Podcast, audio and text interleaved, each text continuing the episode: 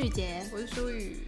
我们聊了这么多集，大家应该都有听出来，就是我们就是一群受美国文化影响很深的人。我觉得当初会做 podcast，其实也是受欧美文化影响很深诶。对，我没有想到这件事，因为 podcast 应该是说，因为 podcast 这个东西就是从欧美开始传进来台湾的。对，我们也是因为听了很多欧美，就觉得说哇，我们也希望可以做一个中文的。嗯，对，哇，所以就哇，从这个 podcast 的创建就跟主题有关系。我们到底有多么崇洋媚外？没有没有，就是开玩笑。但是就是其实我们从一直以来都有在讲，就是也不只是美国，但就是西方文化对于我们的影响有多深。像是一开始我们在第一季的时候讲到我们有出国交换的，然后就是例如说文化差异这部分我们聊到了一点，然后在单身女子那部分我们有讲到说为什么很多人很喜欢 CCR，就是跟外国人在一起，我们有发表一些我们的想法这样子。嗯，对，所以今天就是想要把这个主题献给美国文化对我们的影响。嗯，因为毕竟我们也只去过美国，其他国家就先暂且不谈这样。对，我们真的有点孤陋寡闻，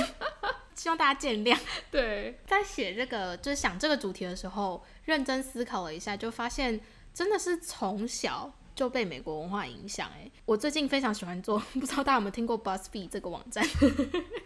？BuzzFeed 呢是一个美国的。算是新闻网站，可是它后续有就是衍生出很多小小的网站附属，像是还有一个类别是小测验，然后那些 测验都很无意义，就是请选择你一天的食物，然后我们会猜出你今年几岁，就是这种非常无意义的测验。然后我无聊的时候就会去看一下，然后它的像是我刚说这个题目，它里面就会问说，请选择你的早餐，请选择你的中餐，然后请选择你的晚餐是什么？我每次选择的早餐我一定选松饼，中餐我一定选披萨。晚餐我就会选苏西，可是苏西的话就是苏西就是日式啊，就是但是总而言之就是跟台湾没有任何关系。Oh. 当然就是它的网站上面不太可能会有台湾的食物，可是会有些中式食物，嗯、但是我真的都会选择西式的食物。所以你的口味可以说是很被西化吗？我觉得很西化哎、欸，可是也很奇怪，因为我其实我们家会煮晚餐给我吃啊，就我也不是从小吃外食长大的，可是我就好喜欢吃披萨哦。嗯，还是说因为披萨被赋予了很多很棒的意义？哦，你是说因为是生日的时候可以吃啊，或者是聚会同乐会才可以吃？没有，我就喜欢吃披萨。真的，哦，所以你是真心的很喜欢吃披萨，是不是？我很爱披萨。哦，那可是你是什么披萨你都算是可以爱吗？还是说你对于披萨的那个标准是很高的？什么披萨我都爱。哦，真的哦。哦哦，在我去美国之前，我没有吃过美式披萨。就是美式披萨是薄皮，然后口味比较重一点，然后主要的食材会是腊肠跟起司。嗯，然后在台湾吃的都是我们平常常吃的披萨哈那些的。所以比较丰富的口味吧，然后比较偏甜一点。可是到了美国之后，他们的披萨都是偏咸。可是我真的好喜欢吃，嗯。然后回来台湾之后，还是很喜欢吃台湾披萨，就是任何披萨我都喜欢。活得很好，对对对。但是我真的觉得美式披萨最对我的胃，是因为台式的披萨太丰富，然后因为刚好我比较挑食，嗯，所以我很容易就是会买到我不敢吃的口味，嗯。所以就是美国的话，就是呃讲难听一点，就是他们的口味其实比较单调。对。可是单调的东西最对我的口味，因为最不容易吃到我不敢吃的东西。嗯，对，但是像台式我超级喜欢，哎、欸，其实也不是台式啊，就是在台湾的连锁店，虽然他们也都是美式的连锁店，那个那个什么气死旋风，那个叫什么，就是在气死外面有一一那个加架构可以有、那个、那个饼皮会变成里面有气死，对对对对对，帕玛森饼皮之类的哦，哦，我超级喜欢那个，那个是美国没有的东西，对不对？哦、真的、哦，我不知道，因为我，我在美国没吃过，我是没看过，因为在美国我们也很少看到厚皮披萨，对。可是因为在美国，我们也不吃 Pizza Hut 或者是必胜客。哦，对，我没有看过、那个，因为我们都是去吃我们平常吃不到的。哦，对对对，对，因为如果吃得到，回家吃就好了。嗯，对。总归来说，我们应该是喜欢起司。我觉得是哎、欸，就是饼。就饼类的东西嘛，因为我好喜，我很喜欢饼类。就是以前大家吃披萨不是都不会吃饼皮嘛，很多人不吃饼皮，嗯、可那是我最喜欢的地方。是去吃披萨吃到饱就很亏啊，因为我们就塞一堆饼皮。那像西式的东西还有什么？牛排之类的，像是起司蛋糕啊，嗯、牛排我也喜欢，意大利面。嗯嗯，我觉得台北市就是真的很西化的原因，是因为你走在路上，大概走三到五步就会看到一个。外国饮食的餐厅，嗯，就异国料理餐厅。对，而且我觉得台湾厉害的地方是我们不止自己做的食物好吃，我们也可以把别别的国家、别的文化的食物都做超好吃。哦，对，所以你不管是其实也不是说所有的文化，但是我觉得大部分的人都会对于西方的饮食很欢迎，嗯，就是因为我们能够把这些食物做到我们自己非常喜欢，所以你从小就是对这些食物有很好的看法，嗯，然后一直吃到大，嗯，这样子。还有像咖啡啊，哦，对啊，我真的是我现在就是没有咖啡不能活那种，嗯，对，所以像就算是很小很小的东西，我们也是被西方文化影响很深，对啊。然后还有娱乐产业，就是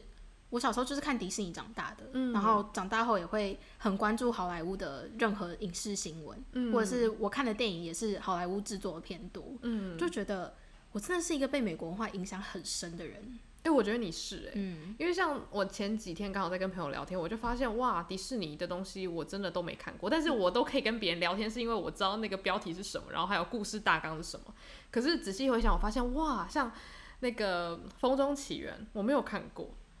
我听过主题曲，然后发现我只要知道特定的资讯，我就可以跟大部分的人聊天了，嗯，然后大家都不会发现。因为 因为真的看过，就是看过迪士尼卡通的人太多了，对，嗯、所以就是大家不会去想说有人没有看过这件事情。而且通常如果是那个人主动找你聊的话，那就是他有很多话要想说，对对对，所以你只要听就好。对对对对对，你只要知道背景，然后听就好了。对，嗯、我觉得跟电视有很大的关系，因为像我们家就是没有第四台，嗯、哦，对，所以我们就只能看《名侦探柯南》这样。所以我就觉得说，我一直觉得我算是没有很被西化的小孩，就是因为这样，就是影视作品方面，我接触的西方还有音乐啦都没有那么多。嗯，可是其实你一讲到饮食啊什么的，或者是教育，从小我们就开始学英文什么的，其实这些东西都是大部分的人都会经历到，不管你喜不喜欢。我觉得就讲食衣住行啦，就是食，我们刚刚说了饮食方面，我们都是吃比较西化的食物。嗯，然后衣的话，你的穿衣风格也可以算是比较。被欧美影响，欧美对对对，然后住的话，我们现在住的公寓式的家也是比较现代化的建筑嘛，嗯，就是跟真的，如果要讲台湾真的最传统就是三合院，嗯，那当然就是跟现在已经不同了，对。然后行车车子跟马车，我们现在是历史课本大回顾，没有，就是很多东西我们真的都是欧美文化影响很深，对，应该是就就是有点像是，不管你现在生活在哪一个国家，你真的很难说自己没有被西化，因为我们身上。还有住的所有的一切都是算是西方文化引进的成果。然后像刚刚你说你很关注好莱坞嘛，我就突然想到，其实讲奥斯卡，它是一个 local 的奖项，可是全球都会把它当做指标性的奖项，就会觉得说哇，我们真的是很把美国当一回事，真的。就是你你想想看，就是虽然金马奖也是真的两岸三地都很重要。但是奥斯卡好像你得到了一个最佳外外语片的话，大家就会觉得说这就是全世界最棒的片。可是说实在，这只是某一个国家颁的奖项而已。但是就是因为它是全世界公认最好的奖项，对，嗯，也不能讲最好，因为还有。坎城电影，嗯、电影只是因为说大家投以他的关注是全球的人都是在做这件事情，所以你得了这个奖，全球的人都会同样的尊重你那种感觉，嗯，就会觉得说哇，真的是人在江湖身不由己的感觉嘛，就是你不得不佩服他们的影响力。嗯，可你讲到奥斯卡，我就想到，我想啦，大家如果你从小到大有接触一些西方文化影响的话，那你心中一定都有个美美国梦。就是你一定都会想说，有一天我一定要踏上美国这个土地，看看那边的人到底长什么样子，看看他们到底过着怎么样的生活。或者是，如果假如说你觉得去美国很贵，好了，你一定也会想要，就看到外国人，你会觉得很新奇，很想认识他们。嗯。嗯。或者是就小时候啦，然后或者是很希望自己的英语讲得很溜，就是我们小时候通常都会有一些这样子的印象，就觉得说，哇，要是可以跟外国人讲话，他一定非常的厉害。或者是，假如说，嗯、呃，在家里有一些亲戚可能有去国外留学，哇，他一定是做了什么了不得的事情。对。然后可能会觉得说，我如果人生要有一番成就，或是我希望把我的事业带到最高峰，我就要去美国发展。对，嗯，尤其是在我们爸妈那个年代吧，感觉就是最有才的人一定要给他送出国，嗯，喝洋墨水才是最棒的。啊、现在可能，呃，我觉得慢慢有在改，有越来越多的想法，但是以前的确是这样。嗯，而且其实好像全世界最好的师资或是最好的学校什么，大家都会第一个想到的都会是美国。对。但是其实全世界排名第一的大学在英国。哦，哎，是哦，是剑桥吧？剑桥是第一名。剑桥或牛津。哦。我记得哈佛好像才七。哇，我等下被骂了。等下哈 哈佛生出征，哈佛生出征，键盘战士。那刚刚雨杰讲到美国梦，那我想要问一下，就是你的美国梦确切来说是什么呢？从小的时候，就是去美国生活，或是去美国念书。哦，所以你你有很确切的想过，你有想要，例如说去美国读大学或是研究所这种事情吗？这就是好笑的地方，我没有确切的想过我要去美国读哪一个阶段的书，可是我就是想要去美国生活，大概从十三岁开始吧。嗯，嗯，那你现在的美国梦还在吗？现在还好。是，那你觉得原因是因为你慢慢长大，你有更多不一样的想法，还是说因为你去过了美国？我觉得可以说大概百分之三十是我去过了美国，然后百分之七十是去过了美国之后发现世界很大。嗯，哇，好励志哦！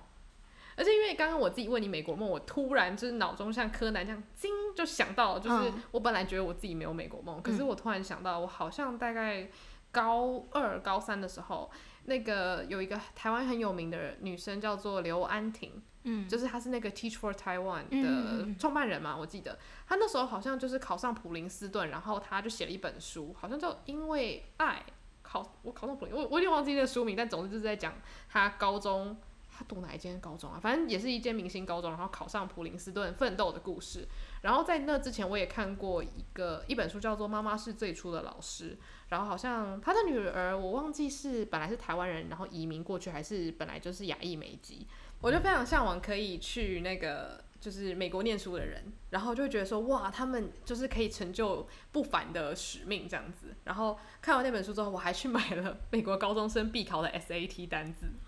真的假的？超疯！而且重点是那时候我也只是一个就是很普通的高中生，然后我没有做任何手续，可是我就开始背 SAT 单子。可你那时候有就是立志想说，那我要去美国念大学吗？完全没有。但你就是想要接触英文？对，那应该说那时候我有一个小小的梦想，就是我很想要像呃刘安婷那样，就是去美国念书。可是我心里又有一个声音告诉我说，你凭什么？就是我没有他那么聪明，然后我现那时候的英文程度也远远不及。就是能够去美国念书的程度，又觉得说哇，这么大笔的钱是是怎样？就是我我怎么可能做这种事情？就是你心里有一部分知道说这件事情不可能现在发生，可是你又很想要做点什么。所以我那时候做点什么，我就是去博客来订了一本 SAT 单字本这样子。嗯，这是小小的努力。对，然后大概就翻到第五页，我就再也没碰过那本书。然后我现在也不知道那本书在哪里，我应该现在把它拿出来看，因为现在英文比较好。但是就是。我觉得我那时候真的有一个，就是非常非常崇拜能够高中毕业去美国念书的人。我觉得他们就是脑袋是世界上最聪明。现在知道并不是如此，就是你有心谁都可以做到。但是那时候是非常非常向往这件事情。我觉得已经向往到有一种我觉得，嗯、有点神话的状态了。就是我会对于那种能够出国的人都会把他们神话，觉得说。啊！我要怎么样才能活得跟你们一样的那种感觉？但是我觉得台湾的环境就是会让我们非常容易去神化这样子的角色。对，因为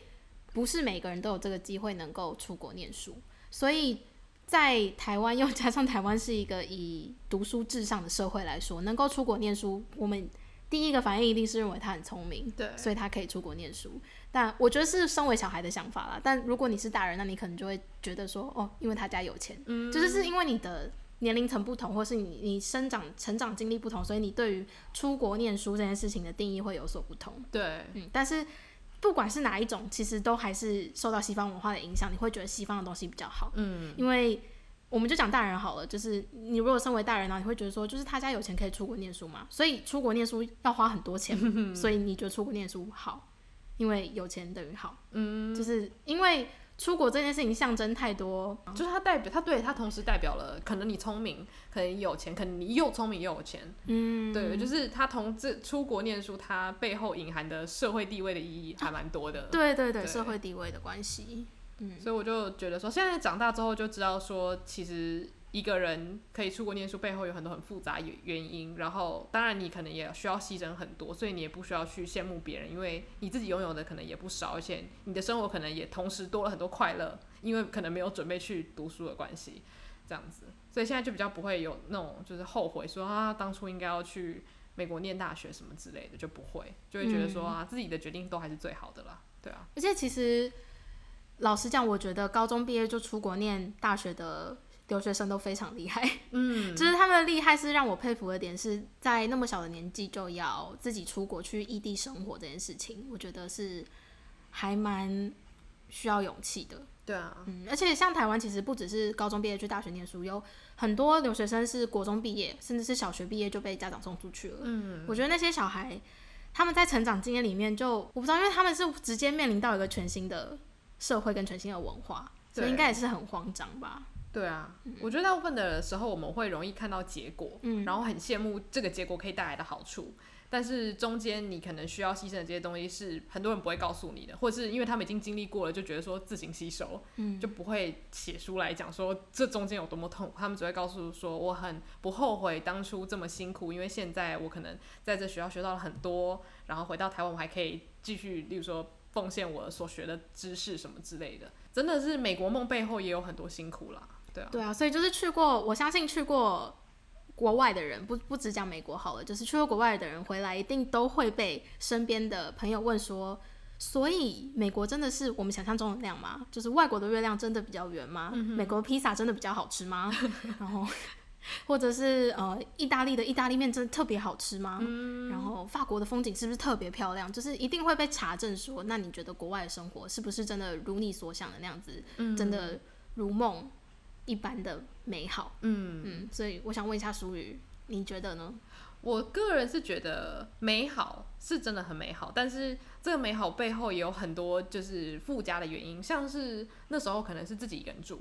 然后跟朋友住在一起，可跟朋友住在一起本来就很好玩，只是因为我在台湾没有享受过跟一群人住在宿舍的感觉，所以刚好在美国那段时间是同时又住在宿舍，然后可以自己生活，自己料理三餐，然后。金钱上没有什么就是需要顾虑的地方，就当然我我没有就在那边开跑车，但是我就必须要很老实讲，就是金钱上面不需要担忧太多事情，我觉得这也是我可以享受我在国外生活的一大原因。不然如果说我要自己赚钱的话，我相信那个感觉一定是完全不一样。然后还有在学校的时候，我并不是在那边读四年，我光是在那边待一年，我就会觉得非常非常的充实。但是我就会觉得说，如果是待四年的话，那感受是不一样的。因为如果我是缴那边的学费，然后呢，那个其实压力也是蛮大的。虽然在台湾压力也大，但是就是如果搭配那个金钱的压力的话，哇，那个简直就是一个很大的重担。所以就是我刚好少了很多我需要担心的事情，所以我在美国生活真的是非常非常开心。但是我觉得会不会是因为其实你出国前对美国没有太大的幻想？哦，我觉得有可能，就是。刚刚讲到幻想这部分，我就想到说，很多时候网络上会有很多文章讲说国外的学生多么的厉害，不是说智力特别之高之类的，但是就是讲说他们在课堂里面呢、他们有多么踊跃的发言呐、然后多么的就是对自己的想法很有自信，然后像亚洲学生永远都像哑巴一样不讲话。可是你真的去了国外之后，因为我本来就是上课喜欢发言的学生。我就会发现说，其实在美国跟在台湾，我感受的事情是一模一样。也有同学是你整个学期没听过他讲过一句话，除非老师说 再不讲话就要扣分，就会同学就会开始讲话。就是爱讲话的同学跟不爱讲话的同学，其实比例是差不多的。那当然可能每个人细琐不一样，可是我看到的状况是没有给我太大的冲击，就会觉得说啊，其实人到哪里都是差不多的啦。对，当然文化也有影响，可是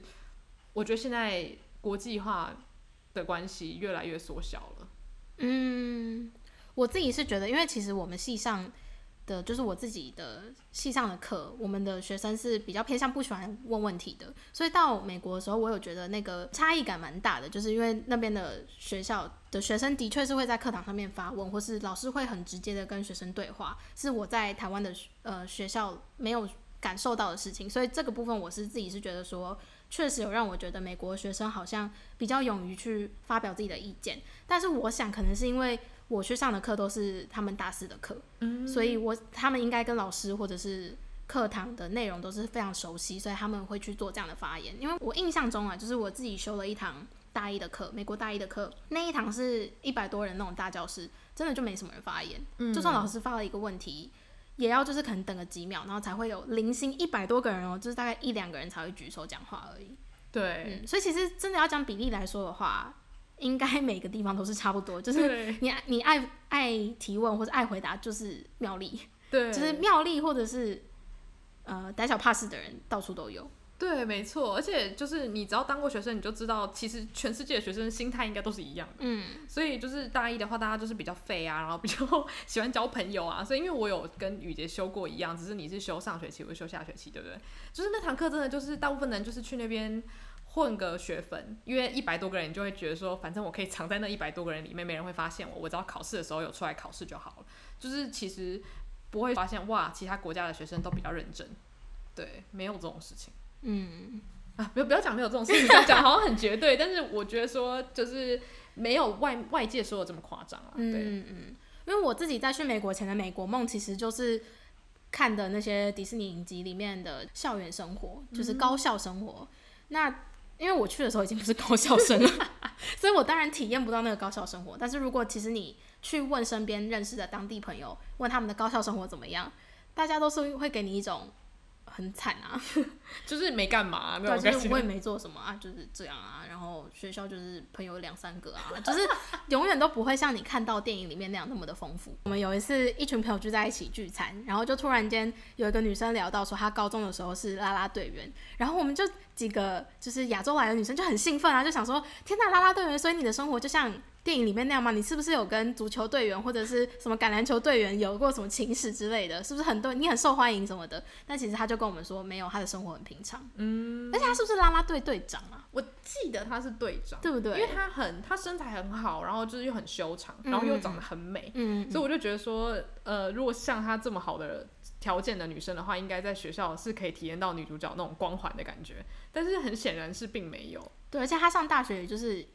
像我们一样的人，对就是他也不会好像让你觉得特别爱出风头。而且像你如果用想的，就是加兄弟会跟姐妹会的话，好像就像电影里面演的就，就哇酷到不行。但是实际上你听到的故事就是，要不是很荒唐，要不就是很无聊，就是大家都没有像电影里面演的那么夸张。就也许有点像是别人看了台湾的偶像剧，然后以为加了。拔河社，或是加了剑道社，或是热舞社，就可以就是享受三年灿烂的人生。但其实就是偶尔练练舞啊，然后认真的表演一下，然后还是一直读书。就是其实大家的人生都是差不多的。对，就是仔细来想的话，其实就像是如果其他国家的人看了《流星花园》，然后向往台湾的高中生活，来了之后就发现根本就不是这么一回事。碰不到，对，就是好，可能学校真的有很帅的人，很受大家尊敬，可是绝对不会有一群女生围在他旁边啊，对对对，对，是我这种绝对不会发生，真的太好笑了。嗯，而且就是有的时候，你明明心里知道现实生活中的状况绝对不会这么夸张，可是你还是会想要问对方说，哎、欸，所以就是你在高中的状况到底是怎么样啊？你还是想要跟对方确认一下。嗯，可是就是因为这样子，我们才可以得知说，哇，原来。电影里面或者是我们所想象的当地的生活，其实跟现实生活是蛮有差距的。对，就是其实那些影视作品都是给大家一一个梦想，或者是一个一个很好的假象而已。所以才要拍啊，不然拍它干嘛？而且不是很多，像很多 YouTuber 都在讲说，他们高中的时候其实是活得很不开心。大概就是 Euphoria 哦，但是 Euphoria 又在更更夸张、黑暗了一点。对对对，而且就是感觉听很多人分享的话，就是你高中的时候，如果你比较特别一点。就是你可能喜欢的东西跟大家比较不一样的话，你很容易被排挤，其实是很辛苦的。嗯，而且他们因为他们的高中其实是从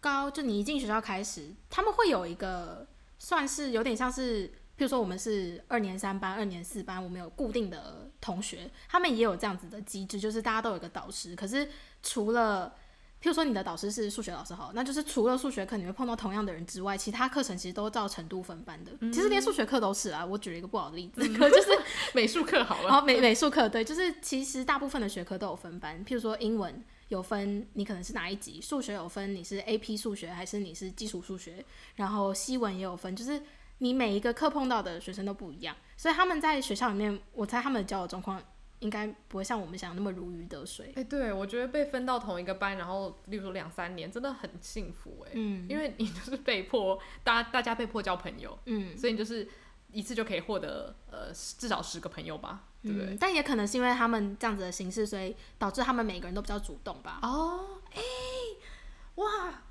哦，哇！我我刚刚惊叹了一阵子，我觉得有道理，因为如果你不主动交朋友的话，你就没朋友了。因为其实我后来有想到一件事情，就是我那时候刚回来的时候，然后大家都问说，所以美国大学是不是真的很难交朋友？因为我们的大学其实我们自己就觉得有一点点小难的，可是因为大家还是有一个班级的那个存在，所以不会到我们呃，就是没有到高中时候那么容易。可是其实也不会像美国大学好像真的很真的很难这样。对，然后我我回来给的答案都是。只要你有心，不管怎么样环境，你都交得到朋友。可是我觉得有差异是差异在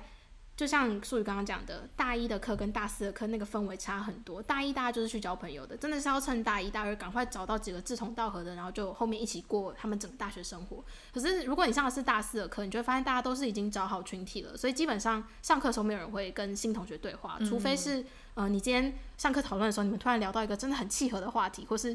他对你这个人的故事很有兴趣，他就会主动来跟你讲话。不然其实基本上大家就是忙着自己的事情，下课就是冲到下一堂课。或是下课就是冲去打工。哦，对、嗯，其实我觉得跟台湾的大四可能也有点像，就是如果你是大三转进去的人、嗯，你还是会觉得很辛苦、哦，因为大家都已经交好朋友了，而且大家可能就有打工，有新的目标，对啊，所以就是每个学校每个地方的学校都是一样的，对，嗯，哇，讲一讲，其实 就我真的是觉得，可能也因为大部分的国家都西化了，然后我们接触的讯息也都太互通了，所以其实你说真的要差很多，其实也很难，嗯，对。也是，就我们这个世代应该算西化很严重。对啊，所以就是嗯，两边都有好玩的地方啦，但是就绝对都没有像是影视作品里面让我们觉得说哇，就是演的一模一样。有啦，唯一的文化差异大概就是真的每个礼拜都要开趴这件事情吧。哦，对，开趴是认真，嗯，因为我到现在还是没有很习惯，然后也没有很喜欢这这样的文化，因为我觉得喝酒就是小酌最开心，可是他们就是喝到你疯掉这样，然后我就觉得哦，真的不 OK。对，可能就是在美国那个学费很贵，压力太大了，就会想要一直狂喝。而且就是他们基本上就是像我们出离开家里那样的状态，嗯，就是我们自己初来乍到到美国的时候也是很兴奋，什么都想尝试。那对他们的大医生来说也是一样一样的事情。对。嗯但是我觉得也因为他们就是那种大一、大二很兴奋想认识朋友的关系，也因为这个契机，我们也认识不少朋友，这样、嗯，对，所以也是蛮幸运的。就虽然开趴文化让人觉得有点困扰，可是如果没有那个的话，你可能也很难认识新朋友。嗯，我发现我后来交到的美国朋友，真的都是在大一的 课程里面交到的。嗯，嗯，大家比较愿意聊天。对，因为大大三、大就是大四，我后来修的那些大四的课，到头安静哦。嗯。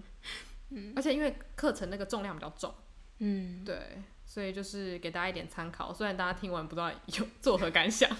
因为我觉得很多人对于的美国梦其实是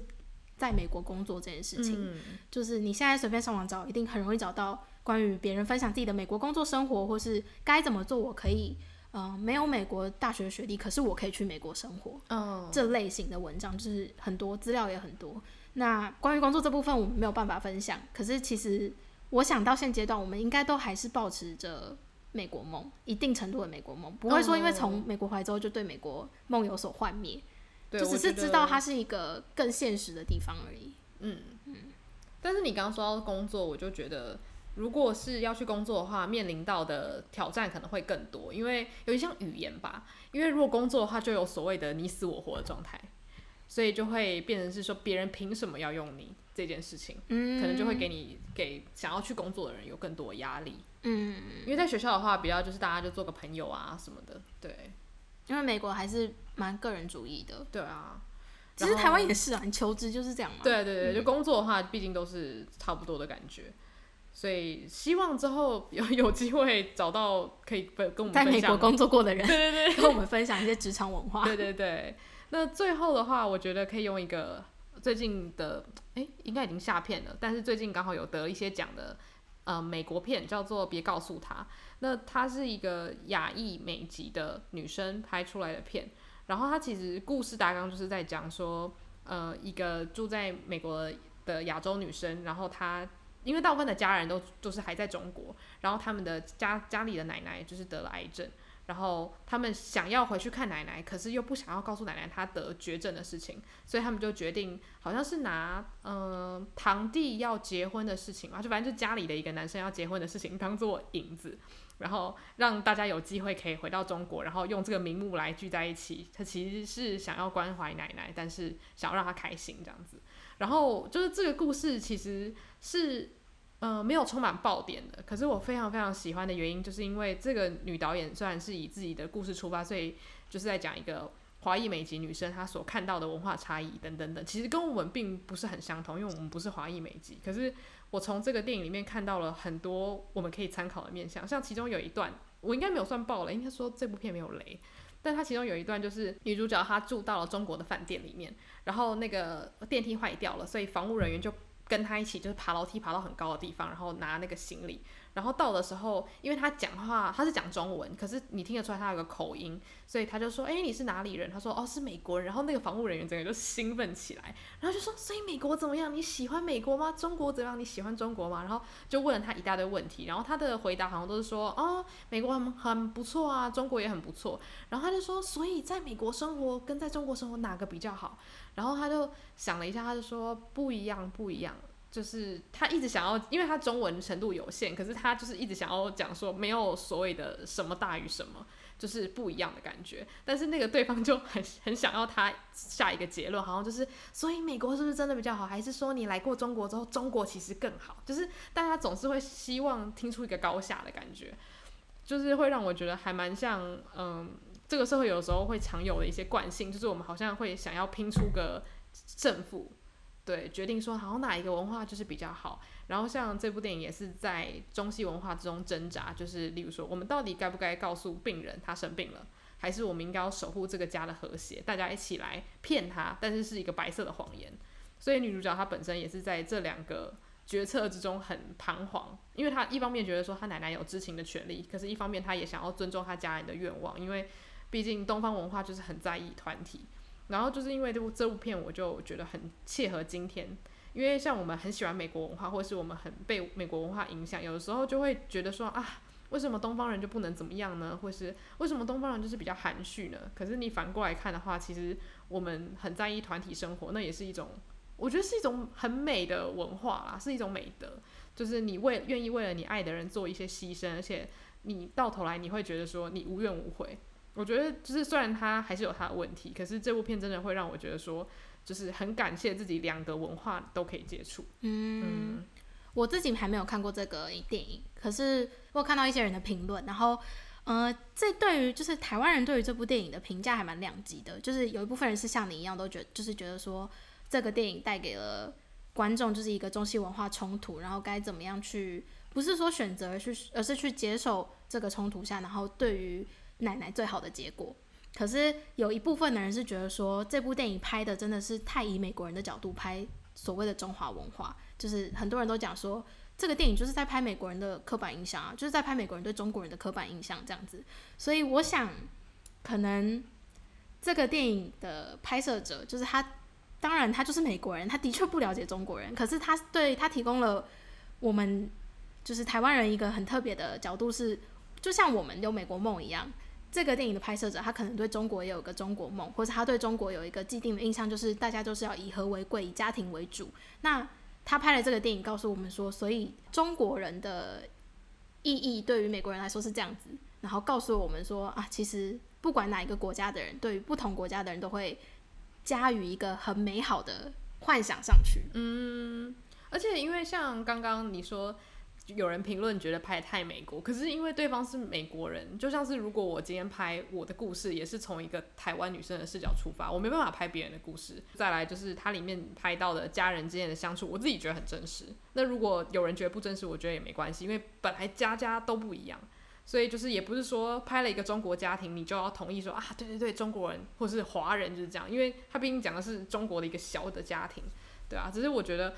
大部分的华人还是会就是分享着一个共同的文化，就是大部分的人都会很想要守护家庭的和谐，不管这和谐是表面上和谐呢，还是实际上的和谐。其实我觉得大部分的人应该都有经历过这种感觉，就是爸妈不希望在大家族的餐桌上你说一些什么话让谁谁谁不开心。那我以前其实会很容易嗤之以鼻。会觉得说，就是他做的不好，或者是他讨厌我，我就是一定要暗示他，不管他是叔叔伯伯、哥哥姐姐。但是我现在越长越大，慢慢可以理解，就是你对人的一些慈悲，其实就是可以用在这个上面。因为有的时候你以和为贵，其实也是放过自己的行为。就是真的是长大之后，慢慢会理解说，很多时候大人叫你做的事情背后的含义是什么。你不见得可以完全同意，可是你可以慢慢的去觉得说，背后的那个意。意图都是好的，这样。嗯嗯，对。所以总结其实就是，我觉得现在的台湾社会受西化影响很严重的我们，嗯、呃，应该以后西化只会越来越严重，就是以后下一代、下下代可能都会越来越深。但是我觉得这不是一个坏事。嗯。然后大家就是取各个文化中的优点去学习。对。而且我觉得，就如果你是觉得西化不好，觉得自己的文化一直在消失的话，与其去骂，不如你就做你能做的事情。例如说，你觉得好，嗯，太多欧美进来的资讯了，那你就自己做自媒体，或是你自己录一个 podcast，那你自己慢慢去建立你自己的口碑，可能慢慢的就。呃，台湾之间的媒体会越来越壮大，就是其实我觉得有很多方法可以去慢慢做这件事情，或者是你觉得大家在呃说话上，因为那天我刚好在跟朋友聊天，我们就聊到说，台湾人很多时候讲话的文法会被很多语言影响。那如果你觉得这是一个问题的话，那你可以把它写出来，或者是你在言谈之中，你慢慢去改善这件事情，就是很多事情可以从自己做起，与其去骂别人，或者是骂别人崇洋媚外，或者去否定另外一个文化，对。因为我觉得这些东西都是人去赋予它意义的，所以就是也不是说教大家少一点仇恨啦，不要再讲正面能量。我觉得正面能量最近是一个 很敏感的词，但是就是还是要以自己的文化为傲。对，就是如果你真的觉得骄傲的话，你就不用去攻击别人，你就是骄傲的去拥抱你所有的东西就好了。对，哇，我们真是这个结尾真的是非常的正能量。就是因为我跟淑宇都只有在美国生活过的经验，所以如果你本身呢是在其他国家生活过的经验，或者是你有一些像是呃我们对中东文化也非常不了解，或是东南亚文化也没有那么清楚，那如果你在这些文化有生活过，然后你也有发现一些非常特别的文化差异趣事的话，都欢迎来信跟我们分享。对，那我们就非常喜欢，就是跟听众朋友有一些意见上的交流。那如果你很害羞，只想要给我们评分的话，你也可以去 Apple Podcast 那边给我们留星星，然后简短的感就可以了。来信请寄到 afternoongirlsclub@gmail.com。对，那就欢迎大家的意见了，我们等待你们。谢谢今天的收听，午后女子会散会。